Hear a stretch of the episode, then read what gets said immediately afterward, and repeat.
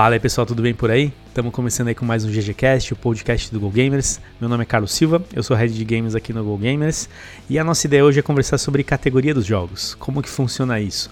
Como é que um jogo é categorizado? É o estilo do jogo? É alguma feature que ele tem dentro? Então é um jogo de FPS, é um jogo de ação, aventura? Enfim, hoje tem várias formas de fazer isso e a nossa ideia é esclarecer um pouco das dúvidas tanto do ponto de vista de mercado e também do consumidor. Então é isso, Perto Play, Sega Quest, que é GG.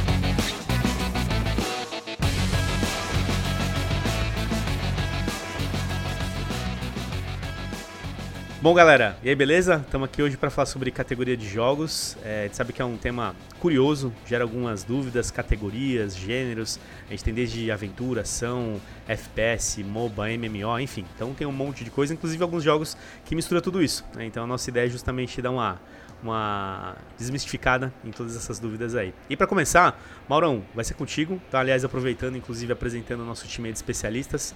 Maurão, beleza aí? Opa, olá a todos, Mauro Berimbau aqui, professor, pesquisador, consultor Go Gamers e agora, porque eu tive meu projeto é, oficialmente publicado, desenvolvedor de jogos para comunicação e educação. Vixe Maria. Ô louco, hein, mano? Parece, parece, tá parece título do, do, do, do, Game of Thrones, né? Do Daenerys. é isso aí. É esse mesmo. Tamo aí com o Afonso também. E aí, Afonso, beleza, mano? Fala aí, galera. Afonso aqui, paraibunense, jovem, bonito e fanboy da CD Projekt. Ai, meu Deus, isso aí é pra outro, outro podcast, hein? E o Pablão, nosso Pablo Rafael aí. E aí, Pablão, beleza?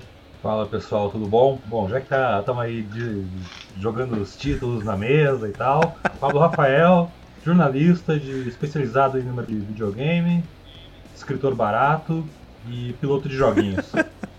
E editor, editor do Go Gamers. Bom, galera, vamos lá, categoria, né? A gente mesmo tem. Eu tenho várias dúvidas, tá? Então eu vou lançar algumas aqui, umas braba aí. Mas vamos começar com o Maurão, que é o nosso especialista aí, manja tudo de categorias. Olha aí, Maurão. Ponto seguinte, Maurão, hoje a gente tem dentro da própria PGB uma parte que analisa né, as categorias de jogos, que são aquelas mais jogadas, inclusive por plataforma. A gente vê quem que no mobile, quem que tá, quais são as categorias que tem mais adesão e tudo mais, PC, console. Então, pra gente abrir aí, conta pra gente como é que, como que hoje é analisado uma categoria de um jogo. Depois a gente aprofunda um pouco mais no detalhe. Te coloquei na cilada, hein? Vai, manda aí. Então, é, cá entre nós, eu sou contra, tá? Aquela parte de categorias da PGB. Meu Deus. tá bom. Não, mas eu vou. vou é, não, mas eu vou explicar a história. Porque na verdade é o seguinte. É, a gente vai discutir isso hoje, mas meu, meu ponto é, em suma, é muito difícil é, categorizar um jogo, né? Classificar um jogo uh, de uma maneira simples, do tipo ação.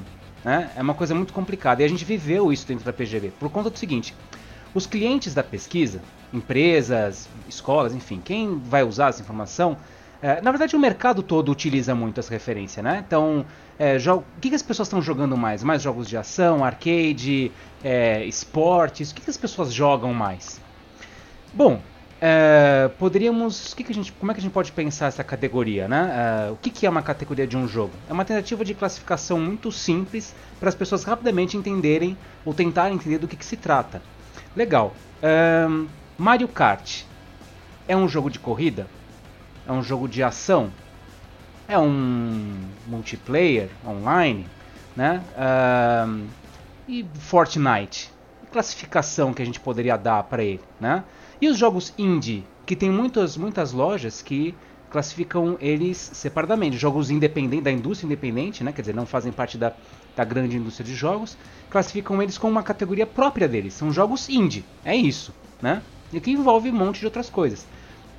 Para a gente tentar resolver essa parada na, na, pesquisa Game Brasil, a gente fez o seguinte, né? Bom, os clientes querem, é difícil classificar um jogo, mas a gente fez da seguinte maneira: a gente entrou no site, da, na loja né, oficial da Microsoft, do Xbox, da PlayStation, foi também na, na, na loja da a, a PSN, né? É, depois uhum. Android. É... Oh meu Deus, estou ruim de nome hoje. é, Play Store e depois na, na, na Google Play, né? Bom, enfim, fomos várias lojas Steam também. a gente viu como é que como é que esse pessoal faz essas categorizações, como é que eles classificam os jogos. E aí, para nossa surpresa, alguns jogos, por exemplo, Angry Birds, eram classificados por uma loja como jogo de ação e por outra loja como jogo de estratégia. E aí, né? Esse jogo é de ação, é de estratégia, é de passarinho? Como é que eu classifico? Né? Como é que eu conto? E outra, depois que a gente faz a pergunta para as pessoas e elas respondem, né, na pesquisa Game Brasil, e a resposta é a maior parte delas gosta muito de jogos de ação e uh, shooters, por exemplo. Tá, o que, que é um shooter? É um jogo de tiro em primeira pessoa que você fica com a arma e ou é aqueles jogos antigos de navezinha que também são shooters, né? Quer dizer, você atira também. Então, de novo, é, uh, classificar o, o, nosso problema é que classificar um jogo é complicado por dois motivos. O primeiro motivo é que grande parte das classificações que a gente tem hoje pensam na experiência do jogador com o game. Por exemplo, um jogo de tiro em primeira pessoa. Quem percebe o jogo de tiro em primeira pessoa é uma relação estética e mecânica, claro, mas é acima de tudo com a percepção em cima do que o jogador está tá percebendo do game, da experiência do game. Em um game de ação, né, ele contempla tantas coisas diferentes, né, pode ter tantas mecânicas e estéticas diferentes, que um nome só é complicado de classificar. Bom, enfim, esse é o dilema que a gente que a gente tem enfrentado, que atualmente, para tentar se esquivar disso, né, na PGB hoje a gente vai mais pergunta mais para as pessoas quais são os jogos que elas gostam e aí nós tentamos avaliar esses jogos para entender quais são os tipos, né, de que no fundo o que a gente quer entender é isso. O que, que as pessoas estão curtindo de jogar mais, né, hoje? O que está mais disponível no mercado de repente? Então a gente vai pelos jogos e não pelas categorias pré-definidas pelas lojas. É... Bom, legal e achei fantástico que você tem todos essas, esses questionamentos, tá, Maurão? Porque realmente não é nada simples, não, tão simples quanto às vezes pode parecer, é, essa coisa de categorizar jogos e tudo mais.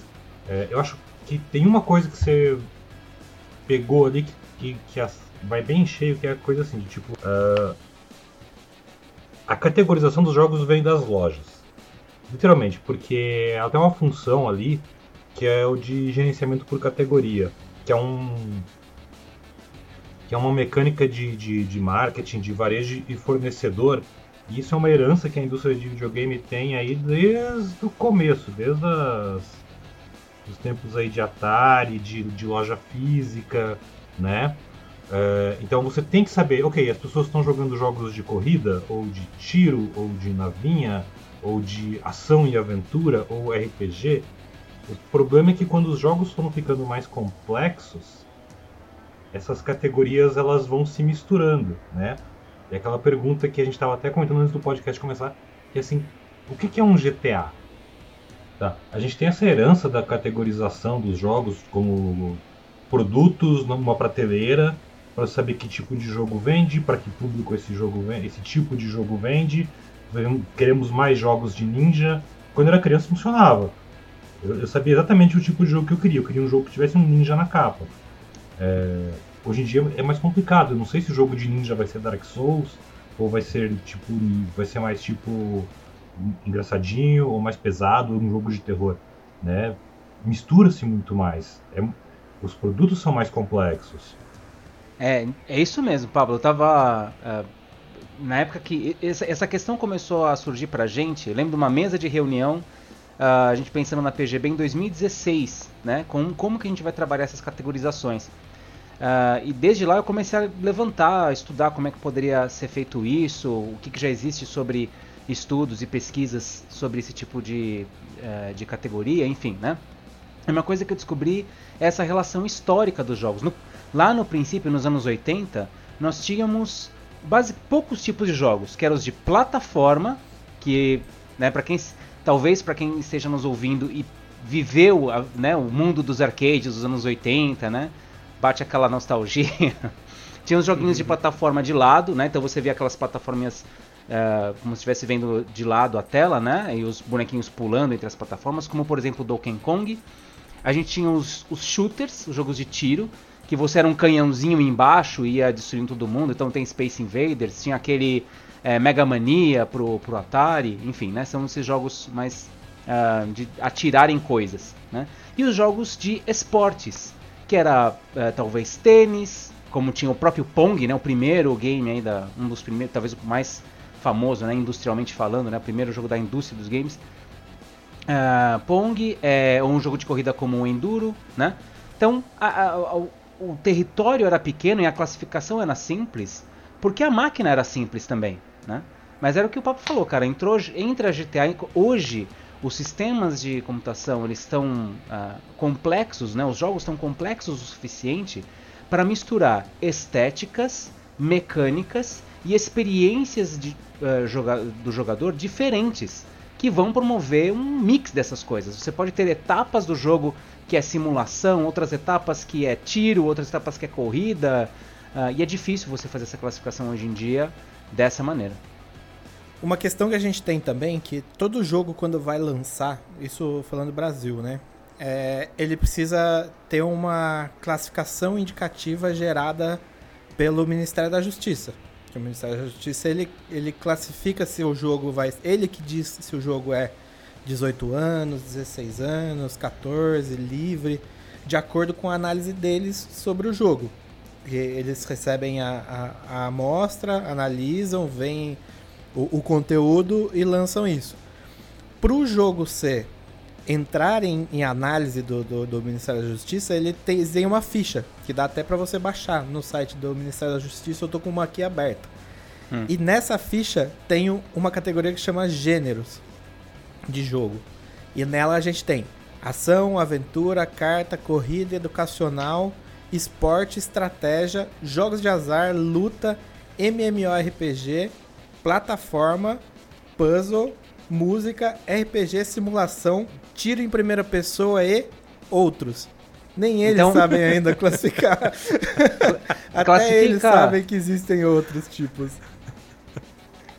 Classifica aí o League of Legends. Exato. Estratégia, estratégia. É. É uma mistura, né? Junto mistura. com Angry Birds, né? Porque na, na, na loja Angry Birds é estratégia. Mas Angry Birds é estratégia. Junto né? com League of Legends, são jogos muito eu, parecidos. Eu, te, é, não, não, não, mas aí que tá. A estratégia é um gênero bem amplo.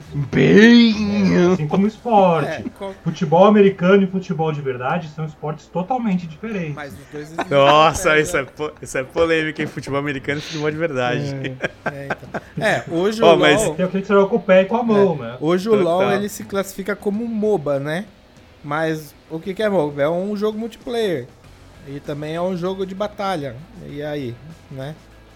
Então, entrando nesse ponto aí, o que, que, que a gente entende? Que existe uma série de categorias que elas são mescladas com algum, alguns novos formatos que a gente tem hoje. Lá atrás não se falava MOBA, é, FPS, MMO, a própria RPG, né? Era um termo que não era usado. Mas hoje tem uma mescla. Então hoje você talvez possa dizer que a gente tenha categorias para um público mais antenado e mais hardcore, que entende o que é um MMO e o que é um MOBA, e talvez categorias para um público mais abrangente. Quando se fala de estratégia, League of Legends, beleza, né? Ah, um jogo de estratégia. Mas ele também é um MOBA. Então talvez a gente possa ter hoje uma categoria que é mais para um público hardcore e uma mais casual. O que, que vocês acham aí? Acho que não. É, eu acho que não. Acho que. Eu acho que não. Porque por público eu acho que independe, assim, existem jogos que agradam mais algumas pessoas e jogos que agradam mais a outras. Cada uma mira esse público, né? Tipo, eu acho difícil você categorizar como, ah, isso aqui é um jogo de estratégia, então ele é uma coisa mais simples para um público mais casual. Não é um cara casual para jogar um StarCraft da vida. Tipo, não vai acontecer né? É, até porque. Mas talvez. Então... É, até porque eu acho que o público casual tá meio cagando pra classificação do jogo, né? Tipo, pra ele o jogo é o jogo de celular, o jogo do console, o jogo do PC. É, que, é vou, vou, dar um ótimo exemplo disso, de, disso daí. E, e até acho que entrando numa discussão maior, essa coisa de casual e hardcore e tal. Lembrando que a gente tem um e-book fantástico sobre o assunto. É só baixar gamers.gg mas é, tem uma questão que é assim. Por exemplo, minha esposa ela joga um game de celular que eu nunca me lembro o nome. mas que consiste em vestir roupinhas em bonequinhas estilo anime, tá? Todo dia tem um desafio das- do dia. É, é- é a mesma mecânica que a gente tem lá no Destiny, por exemplo. Tem os desafios da semana, do, do Os diários, né? desafio diário. Você ganha itens, ganha itens mais tops, engrama poderoso, a coisa toda. Né, para usar roupinhas. E, e o desafio diário geralmente consiste no quê?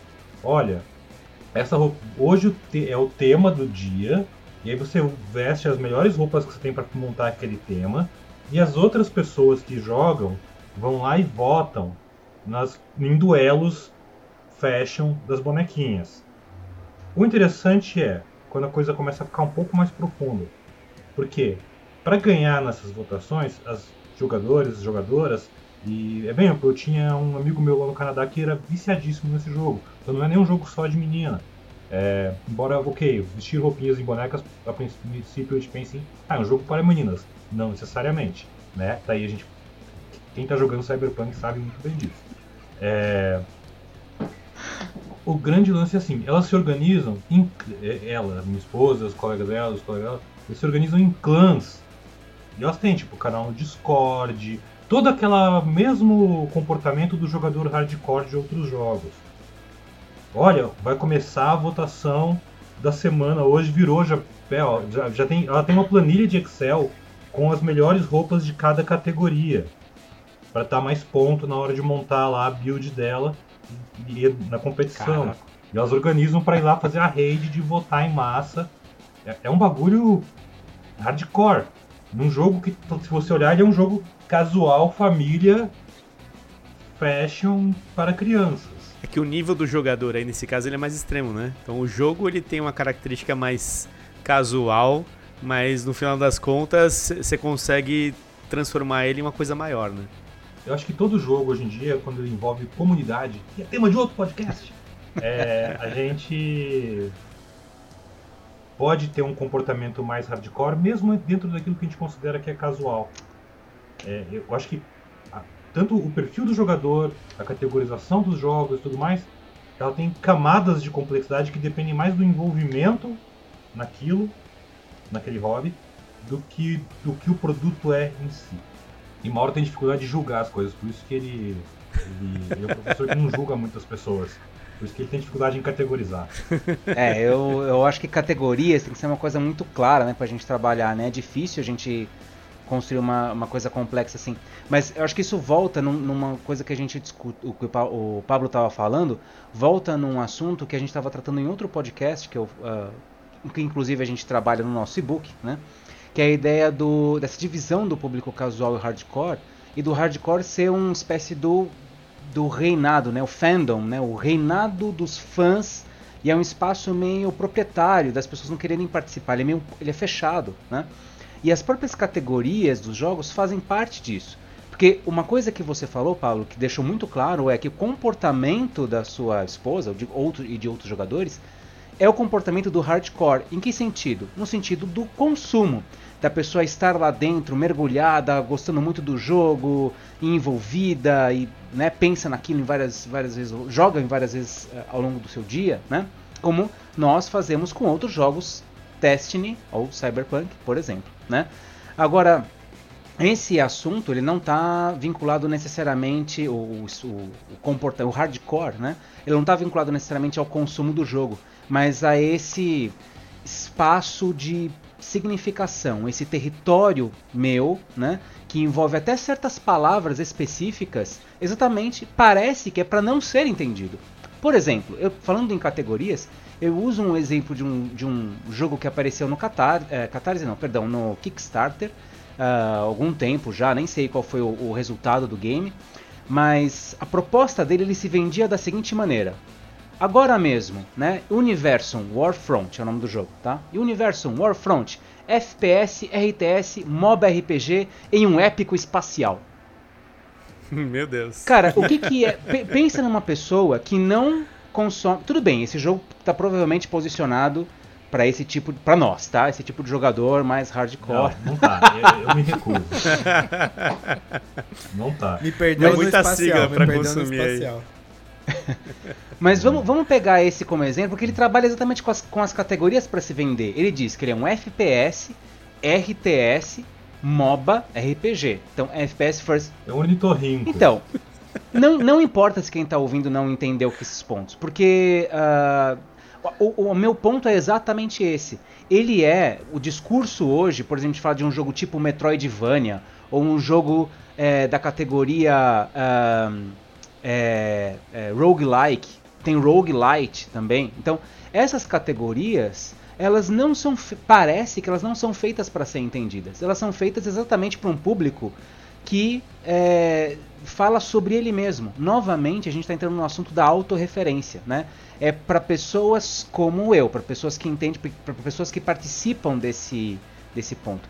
E até mesmo isso para o jogo, do ponto de vista de negócios, é ruim, né? Porque você está limitando, super limitando o seu mercado, não necessariamente pelo, pela mecânica ou pela estética do jogo, mas por uma é, delimitação do, do próprio game designer que eh, se coloca né, junto de, um, de um, algo muito específico através da, da categorização. Mas, hein, Mauro, às vezes a ideia é justamente se colocar num nicho e ser bom naquele nicho para você, tipo assim, olha, o que, que é meu jogo? Eu não tenho às vezes como fazer um, um Grand Theft Auto, quem tem poucas pessoas, só Rockstar. É, pra, então eu faço um jogo, um meu jogo é um roguelite de fantasia com um elemento de gerenciamento e tal, e é isso, defino meus limites, defino quem é o meu público, e lembrando que hoje em dia nichos de consumo, é, comunidades, graças aí ao mundo super conectado que a gente vive, nichos podem ser gigantescos. Né? Você pode ir muito fundo no nicho e atingir muita gente. Mais do que com jogos ornitorrincos, como o caso desse que tu citou, que ele quer ser tudo. Milhões de coisas mega complexas e super nichadas, ao invés de ser um atender um nicho ou dois, o cara faz alguma coisa muito bem feita e põe um pouquinho de outra coisa, né? Vou citar aqui um dos meus grandes gurus da vida, que é o Fogasco do Masterchef, dizer que menos é mais na hora de fazer um jogo. É. Então, por exemplo, quando você olha um jogo, exemplo que o Mauro deu aí, que tem milhões de siglas o quanto que isso aproxima ou distancia as pessoas? Esse é o ponto. Né? Só distancia, porque você não bota a menor fé que um jogo desse pode funcionar. Exatamente, porque assim, é tanta complexidade ali dentro que aí você fala assim, cara, mas talvez não seja para mim. Talvez a linguagem, de, por isso que a linguagem que é apresentada no produto, quando se fala de categorias, ela pode aproximar ou distanciar, né? O quanto que você quer isso. Você pegar um jogo desse e falar que é uma, uma aventura épica nas galáxias, pô, galera, então talvez seja um Star Wars, bacana, acho que vou me aventurar. Sabe, você cria uma outra abordagem, né? Claro, aí cada empresa trabalha o marketing do seu produto da maneira como acha mais interessante, vou, né? Vou dar um exemplo bem interessante, um case assim conhecido nosso. Uh, Titan da Blizzard. Project Titan, né? Project Titan ele era meio um, um grande uma criatura dessas com diversos gêneros, diversos dentro dele, tinha elementos de MMO e era o jogo que ia substituir o World of Warcraft né, como carro-chefe da Blizzard. Ele tinha elementos de MMO, de historinha, de RPG, de tiro, de The Sims, tinha tudo e mais um pouco. Até o dia que a Blizzard olhou para ele e falou: Mano, engaveta isso tudo, pega só ele e vamos fazer Overwatch. Né? Tiraram todo o resto, falou: tá muito complicado, deixa só isso aqui. É bem isso, tipo, às vezes qual a chance de tudo isso junto dar certo? Não, às vezes, talvez só vá afastar as pessoas. Talvez só fique complicado demais. É, eu tenho dúvidas se, tipo, na influência que esses nichos e que essas sub, sub, subdivisões criam. Tipo, é, um exemplo aqui. É, o gênero Battle Royale. Ele era um extremamente de um nicho, nicho, nicho. Acho que a gente até citou isso aqui já, que ele era um, um modo de jogo dentro. Um modo de jogo de comunidade dentro do Arma 3. E que popularizou. É, a, a galera do PUBG achou legal, lançou um jogo. Aí a Epic gostou do jogo da. Que eu esqueci como é que é a produtora do PUBG mesmo? É. PUBG Corp? Antes é, a PUBG Corp, Corp né? É, é, então, é isso aí. E aí o, a Epic gostou, montou o Fortnite, E aí agora você vê aí, até The Sims tem PUBG agora, tipo, tem, tem é, Battle Royale, tipo. Deve ter joga, PUBG é, também. Angry Bird Tetris, Battle Royale. Tetris tem Battle Royale e é bom. Exato, aí você pensa, tipo, é um, era um nicho. Virou uma categoria de jogos, tipo. É, até onde isso acaba influenciando ou não nessas novas categorias, né, que, que surgem. Mas é lindo, que eu acho lindo isso. Então, eu não, eu não leria isso como uma nova categoria, mas uma nova, um novo, ah, uma nova proposta de jogo que consegue ocupar um espaço relevante no mercado e outras empresas falam, cara, vamos fazer um também, concorrência, né? A, a categoria, é, olha, eu não sou um especialista em categorização ou em ah, ah, é, estudos de gêneros, né? Porque eu sei que existe, eu- não é a minha área de especialização, mas eu sei que existem, por exemplo, quem estuda cinema tem os estudos de gêneros de filmes e vários livros que discutem gêneros disso, de música também, e o que, que define um gênero. Quer dizer, não é um assunto leviano, né? é uma coisa complicada mesmo. É difícil de, de pensar sobre esse aspecto.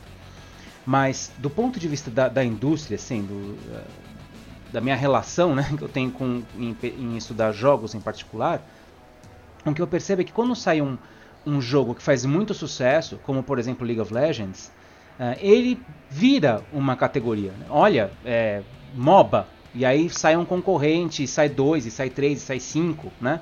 Ou enfim, isso vai acontecendo com outros jogos e, e acaba virando um tipo de jogo, né? Que a gente se a a gente, eh, jogadores, enfim, comunidade de jogadores também, ahn, falam sobre esse game a partir daquele elemento. Então, quando eu digo MOBA, eh, você entende que envolve League of Legends e, e outros jogos, né?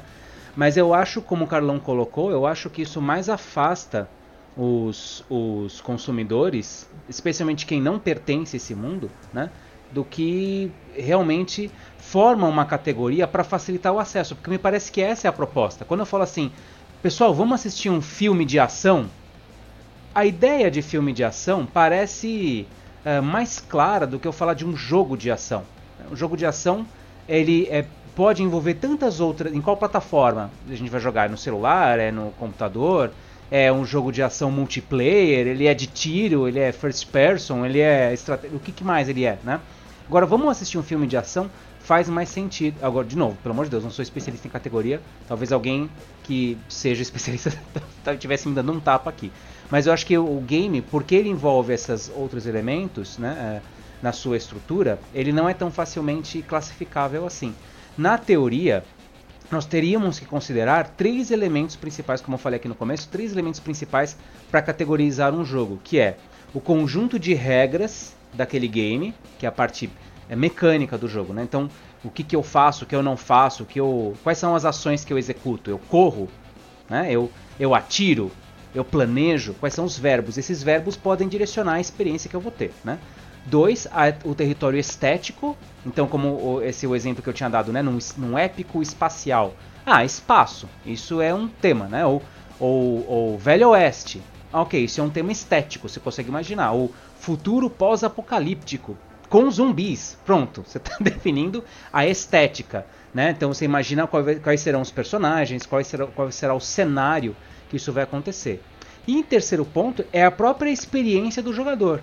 Pode ser que eu faça tudo isso e a experiência que eu quero passar é de suspense, é de terror. Né? Ou eu quero passar a sensação de, de calma, de tranquilidade, de passatempo.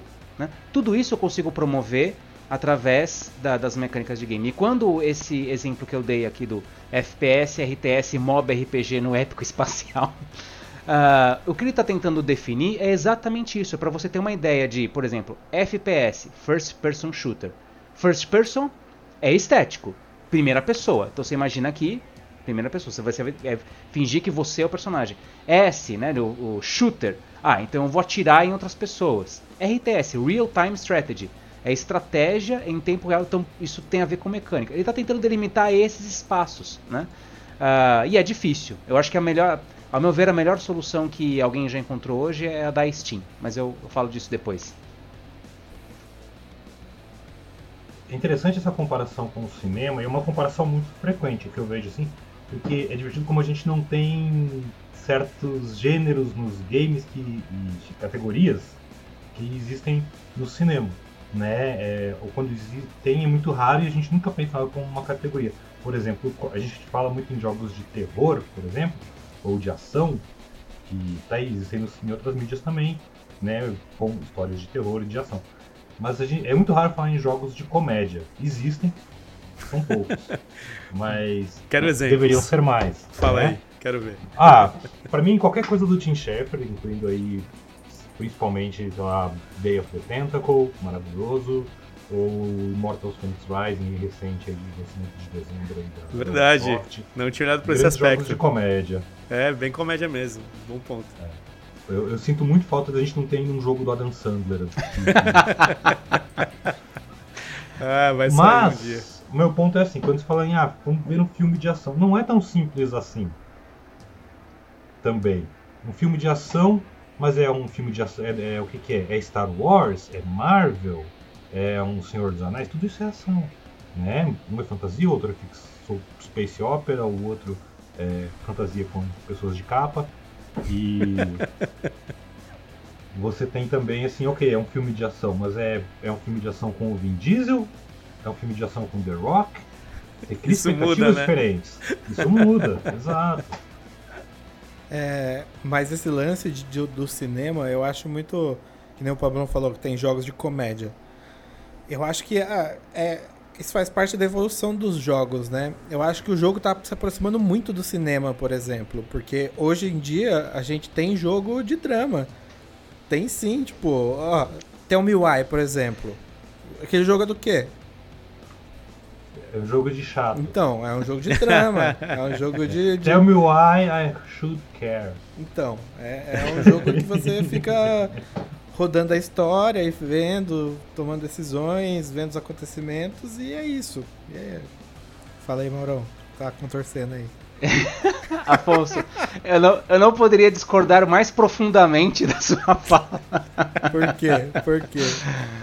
Você falou assim que os jogos estão se aproximando do cinema. Eu, eu acho que eu, eu entendo o que você quer dizer, que eh, esteticamente falando, hoje, por exemplo, eu, gosto do exemplo do FIFA Soccer, porque eu já vi várias vezes acontecendo na faculdade, tem, tem uma ludoteca lá na, na faculdade, né? E eu vejo os alunos jogando e eventualmente alguém passa pela sala, vê a TV ligada no FIFA e fala assim: Olha, nossa, que jogo é esse que tá passando? Achando que é um jogo de ver... real. E não é, é um, é um pedaço. Depois passa alguns segundos e a pessoa entende: Ah, não, não é, é um game, né? Mas dependendo do que você está jogando, né? O, da cena, do momento, é, é possível confundir. Então, talvez eu esteja falando desse território estético. Mas é, os jogos é, têm uma diferença de que de todas as outras mídias que até hoje nós não tivemos em termos de, de, de mídia mesmo, de, de produção de tipo de conteúdo. Que é você eh, não pensar só na mensagem que você vai passar, não é uma mensagem consolidada, não é uma história com começo meio e fim, onde o conteúdo já está delimitado. E o que, o que varia é a interpretação do usuário, né? do, do, do, do, do espectador. Então, se eu assisto a série do Senhor dos Anéis, né? ou se eu assisto Avengers, eu vou ter uma interpretação daquele conteúdo, mas o conteúdo em si não tem uma variação. É, é- o conteúdo é o mesmo passado para mim, para você, para quem nos ouve. Né? O que varia é a interpretação que a gente faz daquilo. Agora, é, com, com, com debates, tá? Eu sei que academicamente isso gera polêmica, mas vamos, siga comigo.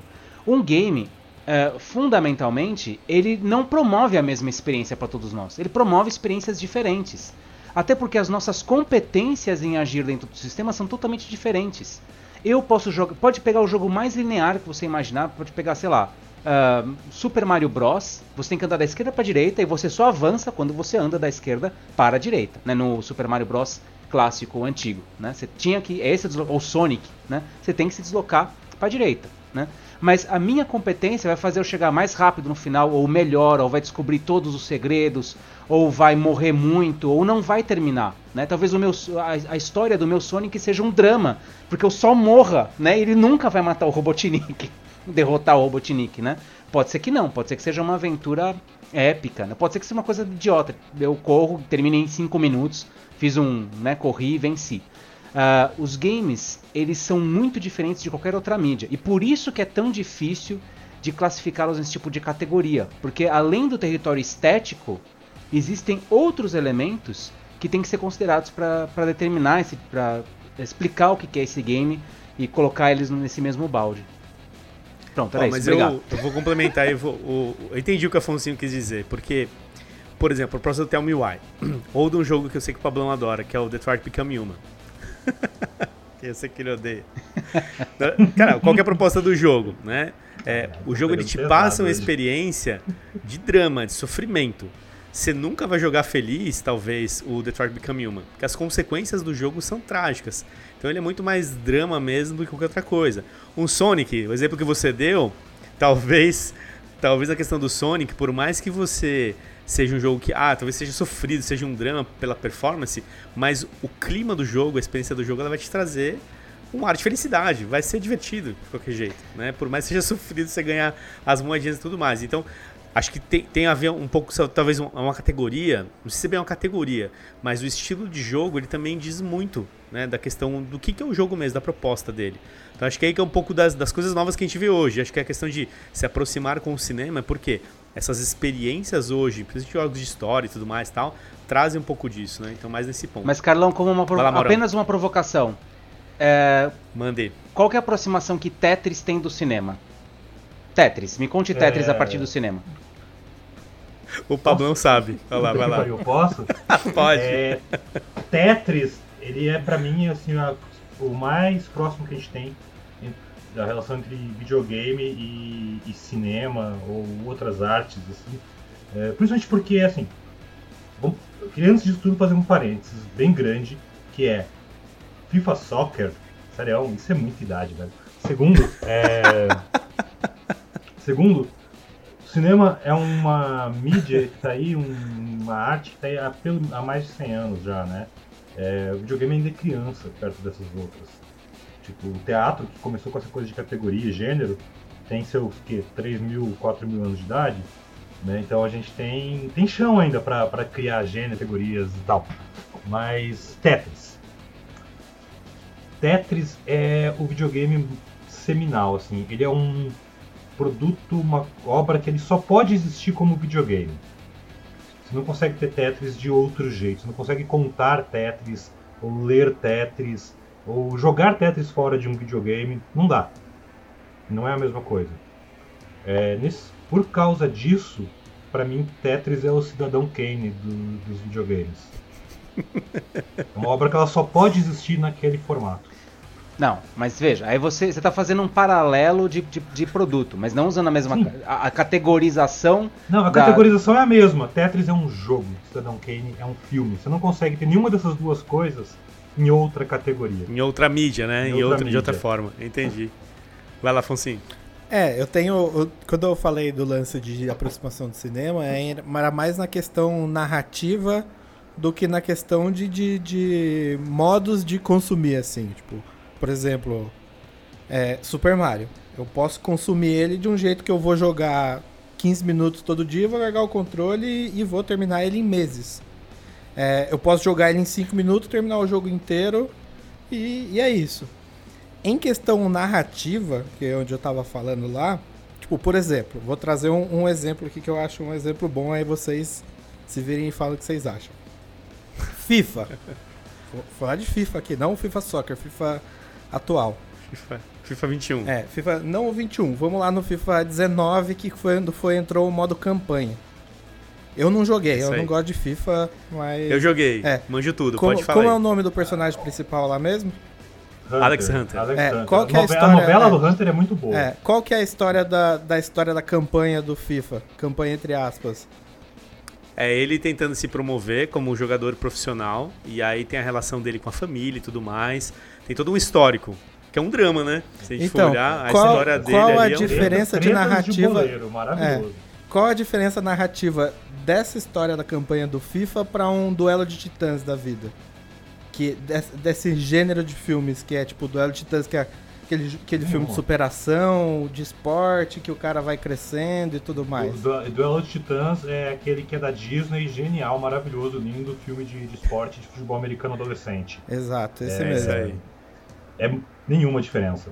Então, São a É mesma isso aí, coisa. tem nenhuma. É isso É, é essa aproximação que eu tava falando que os games hoje, em questão de história e tudo mais, e os envolvimentos que eles vão trazendo com quem tá jogando, se aproxima de, um- de ver um filme, por exemplo.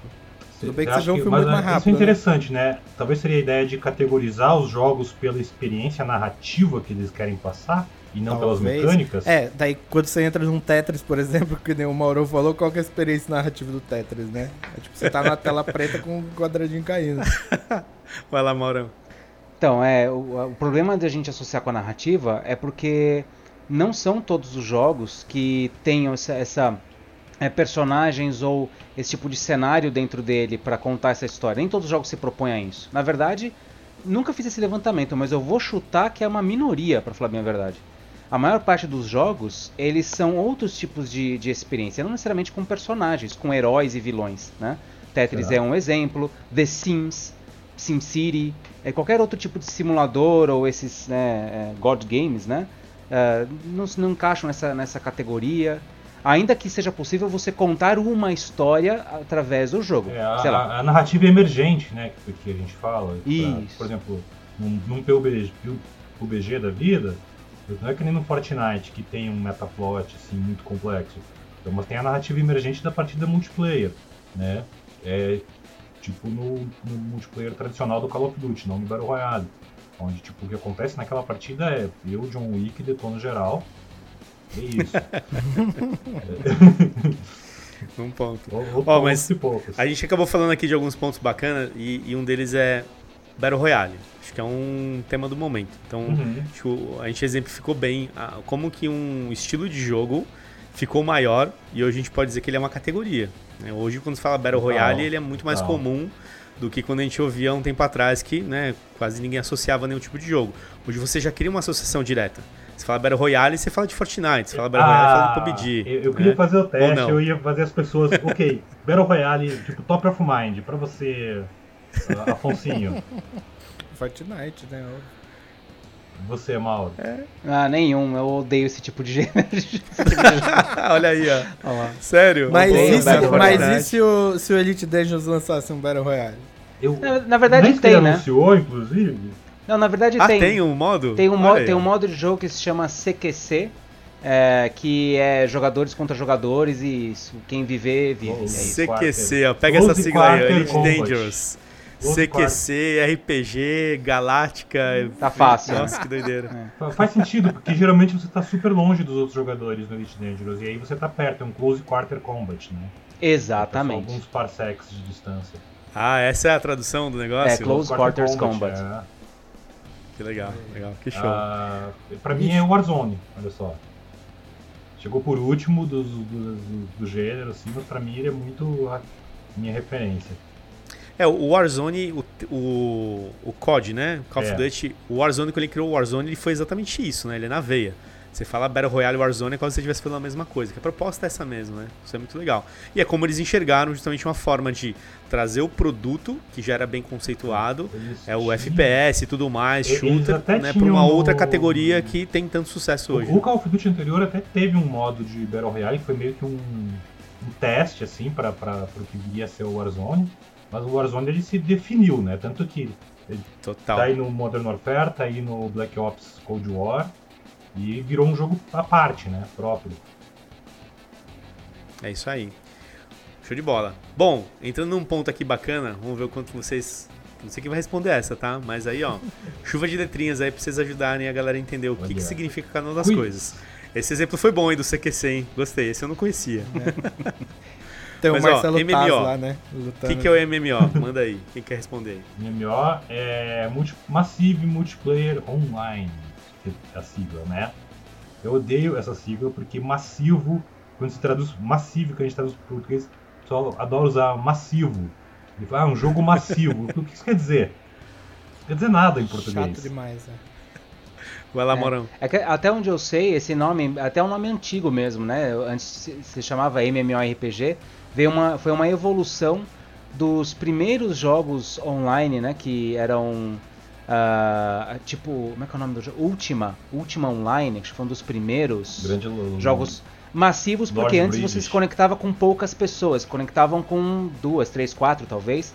E aí a proposta é que vocês, a comunidade se, conta, se eh, conectasse no game. Sim. E aí instaurou-se esse nome que hoje já não faz tanto mais sentido assim, mas se a, a comunidade adotou, então se manteve.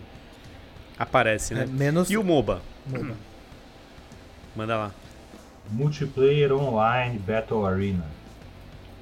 Olha aí, dá um exemplo aí. É. Sem ser o League of Legends. Dota, né? Dota, Dota 2, que o LoL é um, é um jogo inspirado nesses outros, né? no Dota, né? Então, é, além disso, o Smite é um jogo assim também. E é engraçado que pelas letrinhas, qualquer Battle Royale também seria um multiplayer online Battle Arena, né? Qualquer Street Fighter quando você joga online também seria. Mas convencionou-se usar esse nome para esses jogos onde dois times lutam para tomar a base um do outro, com minions correndo pelo mapa e você participando de torneios de esportes e tal. É prova? Tá valendo nota essas perguntas aí? Vamos lá, vamos Não, tô jogando aí. Tô Basi- jogando. O basicamente, tá- basicamente, MOBA é aquele, é aquele mapa que você fica vendo um monte de gente, bichinho andando pra todos os lados, você não entende nada que tá acontecendo. Daqui a Exato. pouco uma pedra explode, o jogo acaba e você fala, legal, o time ganhou. Isso. Pra mim é exatamente Ó, isso, F- ótima descrição. O FPS a gente falou, né? O Maurão deu uma boa, uma boa análise aí, uma inclusive, pergunta sobre FPS. FPS. É, Então manda aí. que é a seguinte, pra mim FPS ele é o quê? Um jogo de tiro em primeira pessoa. Mas jogos de tiro em terceira pessoa pra vocês são uma categoria diferente? Gears of War? São. Pra mim é a mesma coisa. Mas é o quê? Pra mim é uma categoria diferente, cara. Em terceira pessoa. E o Third Fallout? person shooter. E o Fallout, ser- que você é um pode ser em RPG. primeira pessoa e pode ser em terceira Não, mas pessoa. aí a pessoa não importa, é um RPG. Aí É, Ó, o GTA que a gente falou tanto aqui, ele é muito conhecido por ser em terceira Mas é em pessoa. primeira também. Mas existe o modo em primeira também.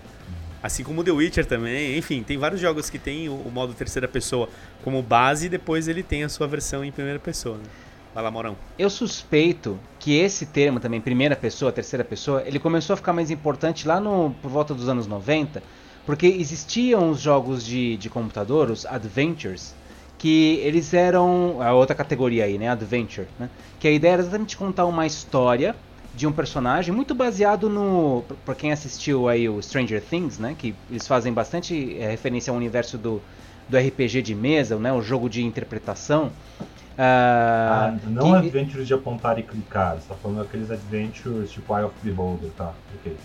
Isso, é, é. Que o point and click também é outro tipo de adventure. Depois, né, virou outro tipo de adventure. Mas a ideia desses, desses primeiros jogos de aventura era fazer com que você tivesse essa experiência Isso, do universo do, do RPG de livro, de você enfrentar os monstros, explorar os calabouços, buscar tesouros, e você construir sua própria história assim, daí viver uma aventura. E aí a ideia para aquilo ser mais imersivo e pessoal é você não ver o, o bonequinho, né, não ver o personagem e você ver aquilo em primeira pessoa, como se você estivesse andando por dentro dos calabouços. Ou E aí fosse só uma limitação que eles resolveram assim e disseram que era uma feature, né? É, pode ser também. Não- várias coisas no, indústria, na- no universo da computação são assim. Exato. Lá vem a verdade.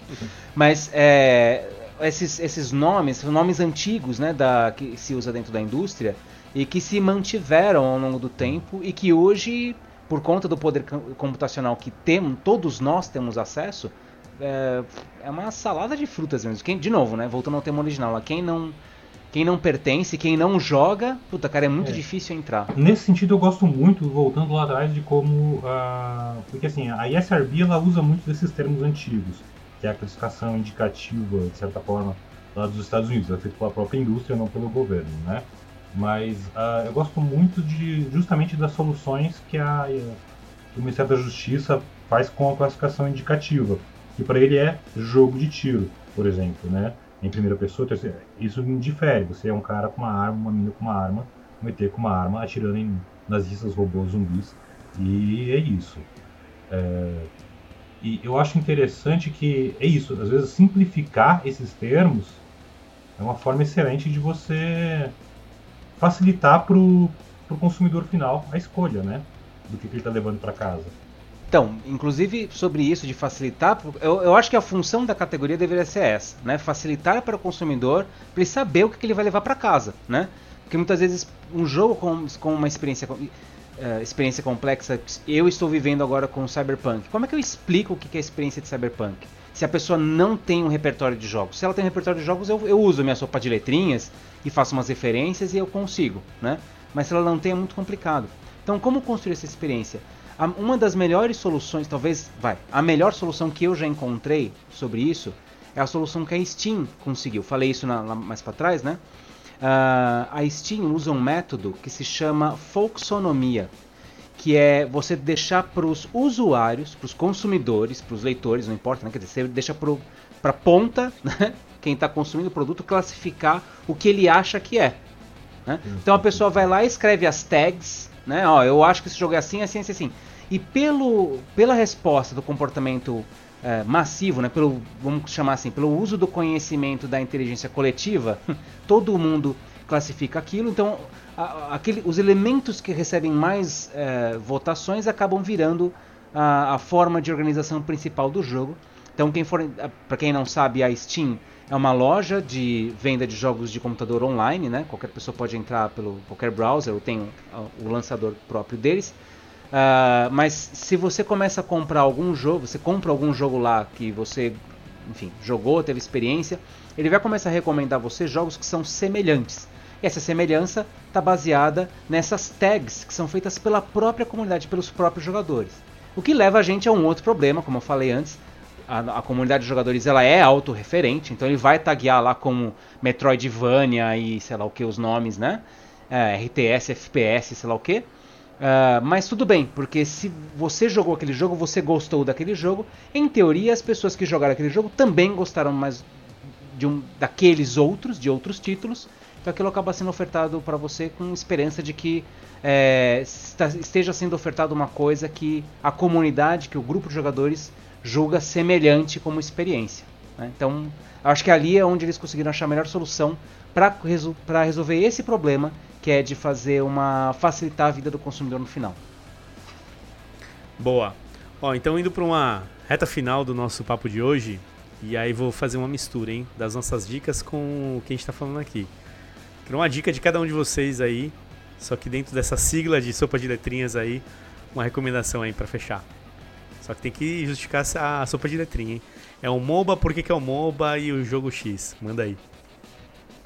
Vai lá, Pablão, você. Olha, minha recomendação é um Battle Royale aí, um FPS. É, é, é, um FPS free to play, que é o Call of Duty Warzone, porque ele recebeu aí nesses dias que está ouvindo esse podcast uma área nova, baseada no jogo mais recente da franquia, e que está bem bacana. Super recomendo, vamos lá trocar uns tirinhos. Boa. E aí, Foncinho, manda aí. Cara, eu vou indicar o clássico MOBA, o jogo que praticamente popularizou esse, essa sigla, que é o League of Legends. Se você nunca jogou LoL, baixa que é de graça, joga e experimenta, porque ou você vai ficar extremamente viciado e virar um pro player, ou você vai odiar e nunca mais vai instalar na sua máquina. Então é um bom teste, vale a pena, todo, todo jogador deveria fazer. Vai lá, Morão. Vale dica de jogos antigos também, clássicos? Opa, claro. Ah, tem que ter uma tá sigla. Tá. Tem que ter uma sigla? Ixi. Ah, ele tem que representar alguma coisa. É um MOBA, é RPG, então, MMORPG. É um de esporte, na verdade. Um jogo de esporte e que não poderia ser mais clássico, porque ele é inspirado no antiquíssimo, no primordial uh, Tennis for Two, ou uh, Pong, Lembra do Pong? Né? Sabe do, do telejogo? Sim. Mas ele é bem mais famoso. recente, ele é dos anos 90. Da, então, Neo Geo, uh, que lançou para os fliperamas da época um jogo chamado Windjammers, que era uma disputa de jogadores que jogam frisbee, um, frisbee né? um para o outro. Você tem que marcar gols, né? A, a, existe atrás do jogador existe um gol. É, para quem lembra, né? Para quem já, é, já ouviu falar de Pong, é a mesma mecânica, é o mesmo jogo só que repensado para os estilos arcades, bem, uma, uma, disputa bem bacana. É, que dá pra você acessar por emuladores facilmente aí. Recomendo. Opa, opa, peraí. Então tem uma dica pro senhor e pra você que tá em casa, amiguinho, também. Que é a seguinte, Windjammer, esse clássico que mostra que o Mauro é um homem de cultura, um jogo excepcional do Neo Geo, e foi relançado para PlayStation 4 uns dois ou três anos atrás. Recomendo fortemente. Olha, boa indicação, hein? Vou baixar, hein? Depois eu falo o que eu achei. uh, o The Witcher, cara, ele é um RPG. RPG. RPG, é um né, RPG. velho? Classicão, né? Então. Deixa eu pegar. Pega eu, aí, cara. Se você pegar no, no dicionário aí. aqui, na letra R, em RPG, tem uma foto do Geralt. Certeza. cara, esse daí é o melhor RPG que eu já joguei na vida, muito bom. Então mandem ver aí. É isso aí, pessoal. Muito obrigado para você que acompanha sempre a gente aqui no Go Gamers, no GGCast, todas as novidades que a gente coloca aqui. Se quiser ficar mais conectado aí com tudo que está acontecendo, acompanhe nossos canais, nosso site, gogamers.gg. Lá você encontra um monte de coisa bacana sobre o mercado, alguns conteúdos próprios que nós produzimos. Valeu e até a próxima.